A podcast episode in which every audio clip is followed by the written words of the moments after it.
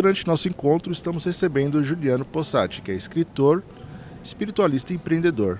Juliano, seja muito bem-vindo ao nosso evento. Obrigado, Paulo. Juliano, como é que surgiu a sua jornada de publicitário para espiritualista? Né? Conta um pouquinho como é que foi essa, essa mudança na, na sua vida. Essa mudança veio através da produção de documentários, né? onde eu fui comecei a investigar a questão de ciência, espiritualidade, ufologia, tudo. É festa estranha com gente esquisita. Eu comecei a trazer todo mundo para os documentários que eu fazia. E essas investigações foram muito significativas, porque eu produzi os documentários para resolver as minhas crises. Então eu não estava pensando em fazer os filmes né, para fora, eu estava pensando em fazer os filmes para dentro, que fizessem sentido dentro. Né? E, e, foi nessas produções que eu comecei a descobrir uma nova forma de espiritualidade, uma espiritualidade livre, que não tem uma vinculação necessariamente com o um aspecto religioso. Foi produzindo esses documentários que eu comecei a entender que a religião ela é uma organização externa, enquanto a espiritualidade é uma organização interna. E a partir disso, eu não só produzi os filmes, mas também percebi que as pessoas, que aquilo fazia sentido para as pessoas e elas queriam mais. E aí quando eu percebi isso, foi que nasceu a escola. Juliano, você se rotula meio bruxo, meio hippie. Como é que surgiu essa, essa história de bruxo, hippie, publicitário, empreendedor, espiritualista? Cara, acho que surge um pouco do, da ideia de identidade, né? Quando você se dá licença de ser quem você é, do jeito que você é, e para de tentar ficar se encaixando em rótulos, de alguma forma você começa buscar adjetivos que expressem aquilo que você tem dentro, né? Então eu falo que sou meio bruxo porque acontecem umas coisas estranhas, né? E, e, meio hippie, porque ao mesmo tempo uma vontade de largar tudo e viver de paz e amor. Quem nunca, né? Quem não? Com certeza. E meio doido, porque eu acho que o paradigma atual ele está pedindo um pouco de loucura. Ele está pedindo rompimento com esse padrão que está deixando as pessoas doentes. Uhum. Né? Hoje em dia, é, o sujeito, quando larga a vida corporativa, por exemplo, quando abandona uma carreira alucinadamente de sucesso, mas alucinadamente estressante, ele é visto como louco. Ah, o cara endoidou, deu uma pirada, vazou. E na verdade, depois que ele se afasta desse ambiente tóxico que virou o mundo do trabalho, ele descobre o que é viver.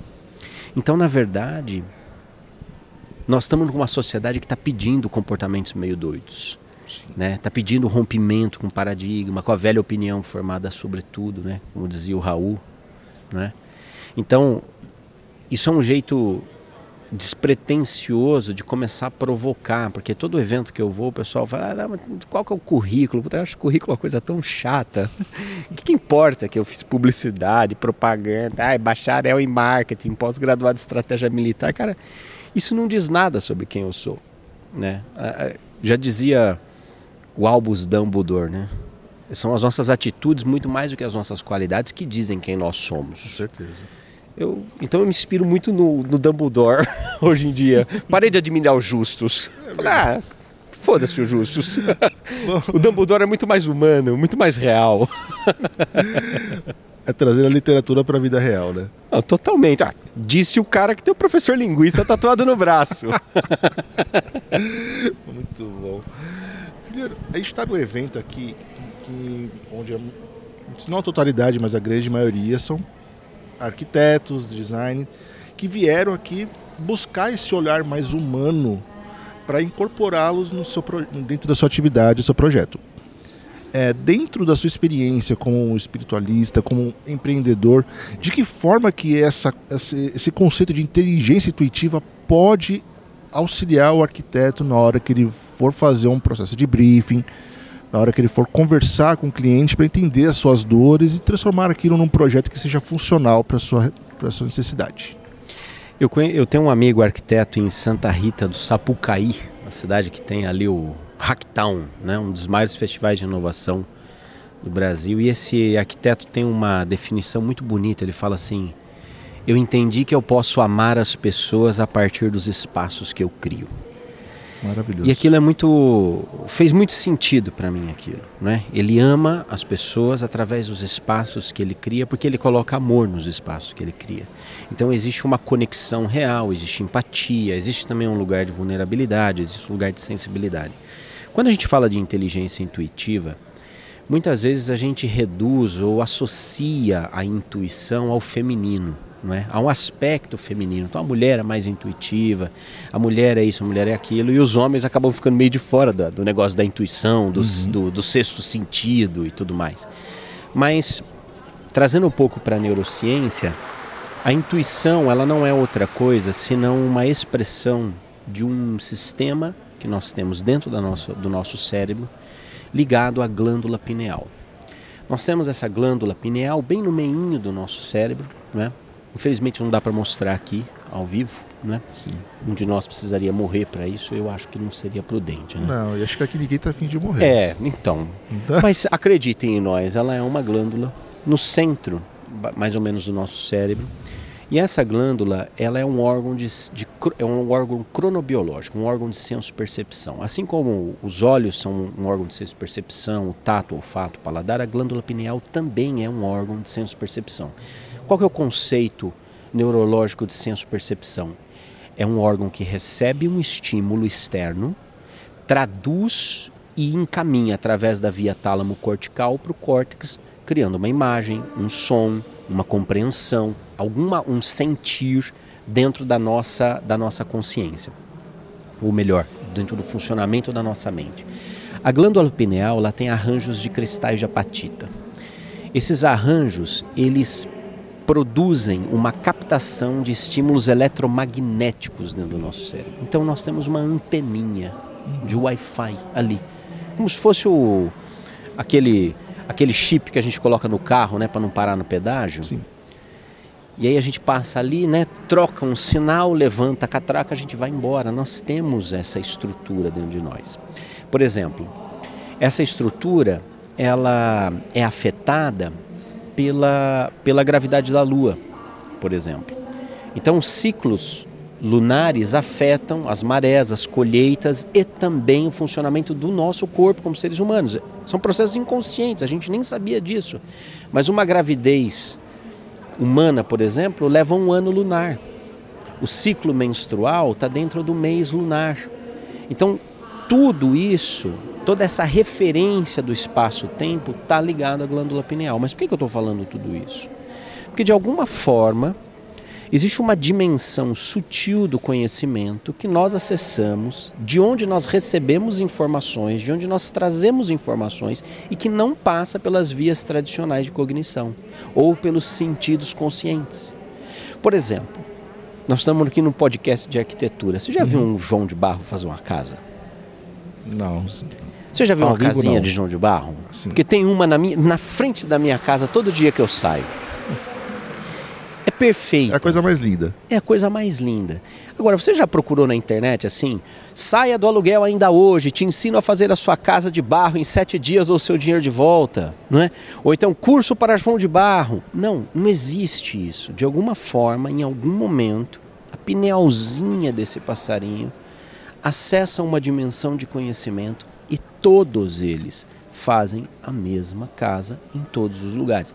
Mais impressionante do que o João de Barro é ainda o Taylor Bird.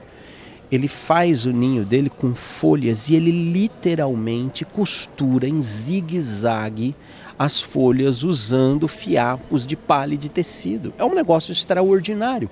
Onde esse passarinho aprendeu isso? Onde ele aprendeu isso? Então, aí, ah, não, mas isso é o instinto. Como é que pode ser o instinto? Isso é tecnologia. Tecnologia não é instinto, são coisas diferentes conceitualmente. Uhum. Então, existe uma dimensão do conhecimento que ela, nós podemos dizer aqui que ela é transcendente e ela é acessível a todos os seres que têm essa, esse órgão chamado glândula pineal, porque existe uma troca de informações sutis. Então, por exemplo, quando o arquiteto está com uma crise criativa, vamos agora para a prática.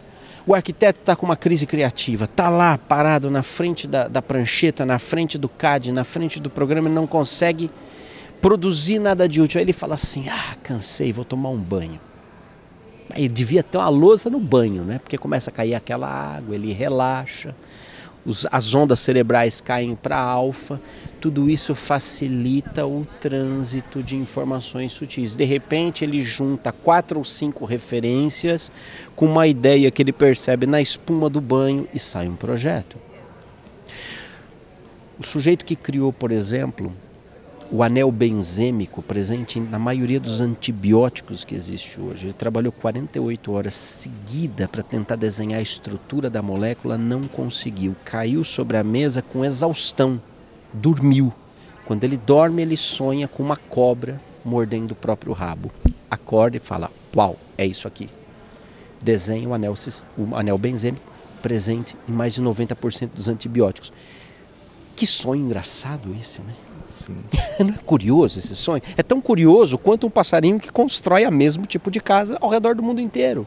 Porque existe um campo, existe uma dimensão do conhecimento que é acessível em estados alterados de consciência que não passam pela via tradicional de aprendizado, pelo jeito como a gente sempre aprendeu.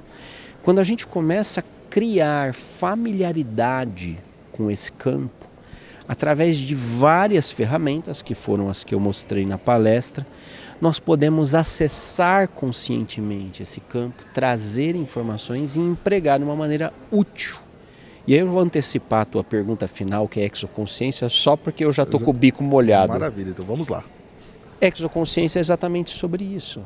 É sobre o que fazer de forma produtiva com esses insights que vêm dessa dimensão. Como é que eu emprego isso de uma maneira útil? Será que eu acesso essa dimensão só para ficar brisando, só para ficar num estado de relaxamento, tipo um alucinógeno, uma maconha recreativa? Ou será que tem utilidade? Uhum. Né? Eu vejo muita espiritualidade como um movimento de empreendedorismo por causa disso, porque empreender vem de decidir-se a realizar. E para mim, a decisão vem do espírito. Portanto, todo empreendimento é um projeto de espiritualidade. Maravilha, isso é fascinante. É, dentro da, da NeuroArc, a gente costuma falar que a, a empatia é uma, é uma chave fundamental para que, a que o arquiteto acesse as informações do cliente, né? a, a memória do cliente e, traga, e traduza aquilo no projeto. Né?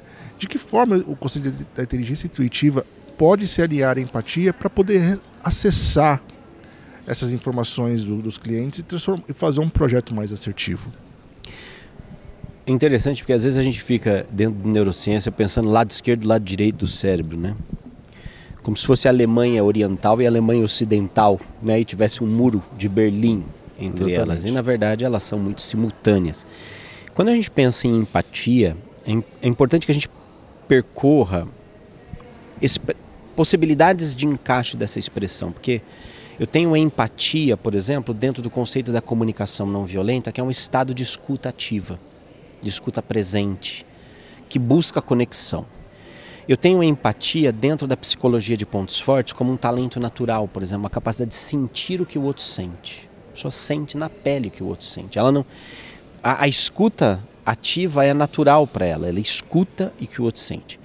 E, e eu penso que dentro da ideia de, de, de neuroarc, a, a, empatia ela surge como uma postura proativa diante dos desejos e necessidades do cliente. É? Então você tem três dimensões da empatia que podem ser potencializadas de fato para que você produza projetos cada vez mais interessantes. Agora, a inteligência intuitiva, a inteligência espiritual, ela tem uma via tradicional de conexão que é a via do sentir. Então, o sentir, o sentimento, conectar-se com o sentimento é um caminho fundamental para que a gente crie grandes ideias que também despertem sentimento.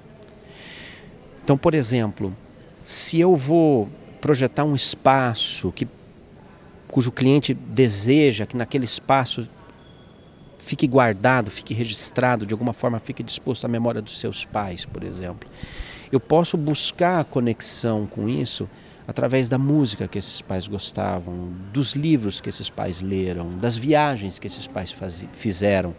Eu, eu vou buscar caminhos experienciais que me tragam o sentir, que ancorem o sentir. Eu, particularmente, como publicitário, sempre me conectei muito através da música. A música sempre foi um canal, então eu precisava criar uma, uma campanha de um produto de luxo, por exemplo, sofisticado, etc e tal. Eu colocava lá um lounge bossa nova, aquela coisa que comumente você escutaria na sala de embarque da Emirates, e eu deixo aquilo me afetar. O que é que eu quero sentir? O que é que eu quero garantir? O que é que eu quero expressar? Quando você traz isso para individualidade, individualidade de perguntas, não é? O sentir também passa pela individualização. Então, eu posso ativamente buscar saber, eu posso pedir fotografias, por exemplo. Os meus grupos de mentoria, eu às vezes gosto de pedir para o pessoal me mandar fotos. Me mandem fotos que expressam ou que digam quem vocês são na vida de vocês. E é muito interessante porque o arquiteto ele produz imagens, ele gera imagens, então é muito natural que ele também se conecte ao sentir por imagens. Então tudo aquilo que ele pode reunir para provocar dentro de si o sentir que conecta, ele cria uma via de intuição muito interessante para a produção do trabalho de uma maneira original, é claro. Fascinante isso. Juliano, a gente falou muito em teorias, em filosofia, né? Dentro da NeuroArc, por se tratar de, de neurociência, nós temos um braço que tem a questão da tecnologia. Inclusive, nós temos uma ferramenta que é, que é a EAME, né, que é a escala de ambientes memoráveis, que é justamente faz auxilia o arquiteto a resgatar essas memórias. É, como é que você enxerga a questão do uso da, da tecnologia no desenvolvimento desse, desse conceito de inteligência intuitiva? Paulo, sabe que eu o primeiro documentário que eu, que eu ajudei a produzir foi o documentário Data Limite segundo Chico Xavier. E eu estudei muito Chico Xavier em todas as possibilidades, depois produzi um outro documentário sobre ele também. Então li algumas biografias, conversei com os amigos íntimos dele, etc. E tal. E Chico Xavier participou em 1971 de um programa na, na antiga TV Tupi chamado Pinga Fogo. Foi o maior recorde de audiência, foi o dia que ele foi lá. O Chico tinha uma sensibilidade, independente da religião dos nossos ouvintes, ele tinha uma sensibilidade muito interessante. Nesse dia, um dos entrevistadores pergunta para ele assim: o Chico, o que você acha agora com essa corrida lunar? Né? O homem tinha acabado de chegar à Lua em 1969. Será que agora a, a, a, a gente está lançando aí as sondas para Marte? Como é que vai ser isso? Como é que vai ser o futuro? Então queriam saber como é que seria o futuro.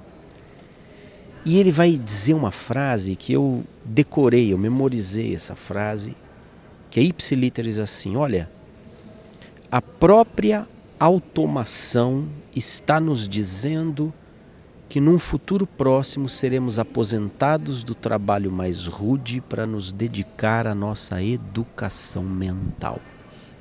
1971. Olha que frase curiosa. Num futuro próximo, a tecnologia, a automação. Gente, nós estamos vendo que a, a inteligência artificial está automatizando hoje a automação, mais do que a automação da linha industrial, a automação está nos dizendo que seremos aposentados do trabalho mais rude. Eu entendo, por exemplo, quando, quando como trabalho rude, por exemplo, um, um trabalho de lavoura que foi substituído pela automação agrícola. Eu entendo um trabalho, por exemplo, de de uma indústria siderúrgica ou metalúrgica ou uma montadora de automóveis que trocaram por braços eletrônicos. Eu entendo aquele trabalho como rude, perigoso, havia um nível de periculosidade muito grande, colocava os seres humanos em, em, em risco. Agora, a chegada da inteligência artificial, a chegada dessas tecnologias, coloca, entre aspas, em xeque uma série de outros trabalhos.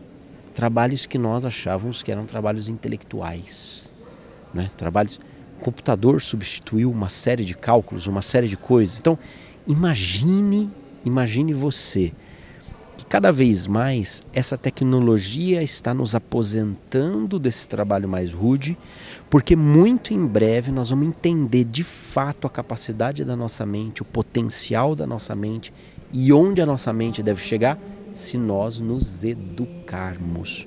Então eu sempre vejo a tecnologia como uma ferramenta que veio para facilitar a nossa vida, mas para nos liberar e criar o espaço possível para que a gente conheça a nossa mente, eduque a nossa mente e direcione a nossa mente. Então, nesse sentido, quando a gente fala de tecnologia e inteligência intuitiva, na minha opinião, elas são convergentes.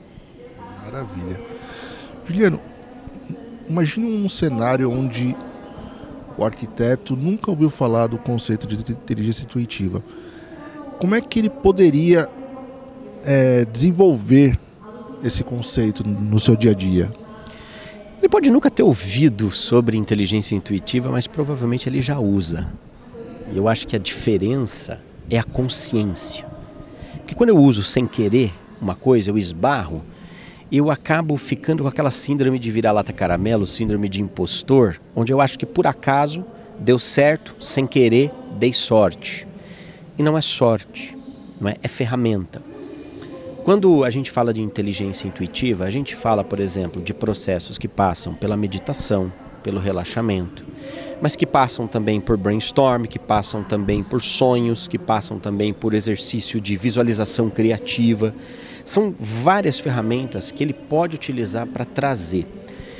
A própria sincronicidade poderia ser encarada como uma ferramenta nesse sentido. Não é? São aqueles eventos que vão coincidentemente trazendo sentido, significado, que vão ancorando as ideias não é, do arquiteto. A, que, a grande questão é que talvez um prejuízo que a tecnologia nos traga é que nós, estando cada vez mais, ou diante da possibilidade de estarmos cada vez mais conectados, e eu digo online, nós estamos nos tornando mais desconectados de nós mesmos.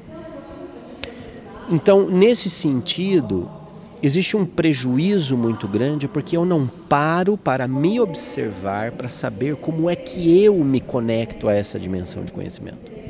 Então, eu posso falar, falei na palestra, são várias ferramentas. É a música, é a visualização criativa, é um sonho que você programa um sonho simbólico, é, um, é uma sincronicidade, são N, N ferramentas. Mas como é que eu sei qual que é a que funciona comigo? Como é que eu sei qual que é a útil para mim? Eu não tenho tempo para parar para me conectar comigo mesmo. E aí é muito curioso, porque eu estou desesperado buscando conexão, eu estou desesperado querendo me conectar com o mundo das ideias de Platão, mas estou desconectado de mim mesmo. Então existe um, existe um processo que é simultâneo no processo de incorporar a inteligência intuitiva como uma ferramenta de trabalho, que é o processo que passa por você entender quem você é, como é que você funciona. Não é? no, no, no círculo escola, a gente utiliza uma tecnologia para isso, que é a psicologia de pontos fortes. Então eu, eu faça uma leitura através de um método de 40 anos de pesquisa científica, onde a gente mapeia os talentos naturais de cada pessoa. Sabe que empatia, que eu falei para você, é um talento natural. Uhum. Tem gente que vai ter muito mais facilidade de se conectar com o sentimento do, do cliente, tem gente que vai falar assim, porra, não consigo. Tem gente que de ouvir a história dos pais do cliente vai começar a chorar de tão conectada. Tem gente que vai falar, foda-se. Como é que você lida, né? Só que essa pessoa que tem menos empatia, ela de repente vai ter uma capacidade analítica muito maior, uma capacidade de estratégica muito maior. Então você conhecer quem você é na essência é o que vai te dar o caminho de conexão e de uso da inteligência intuitiva. Maravilha. Juliano, muito obrigado. Queria que você deixasse aqui o, o seu recadinho final, onde as pessoas podem te encontrar. Fale um pouquinho agora para a gente poder. Para acompanhar o trabalho do Círculo Escola Filosófica, você pode entrar em círculoescola.com ou usar o mesmo arroba no Instagram, arroba Círculo Escola. Juliano, muito obrigado. Obrigado, Paulo, você. Muito obrigado a todos que acompanham nosso programa. Até a próxima.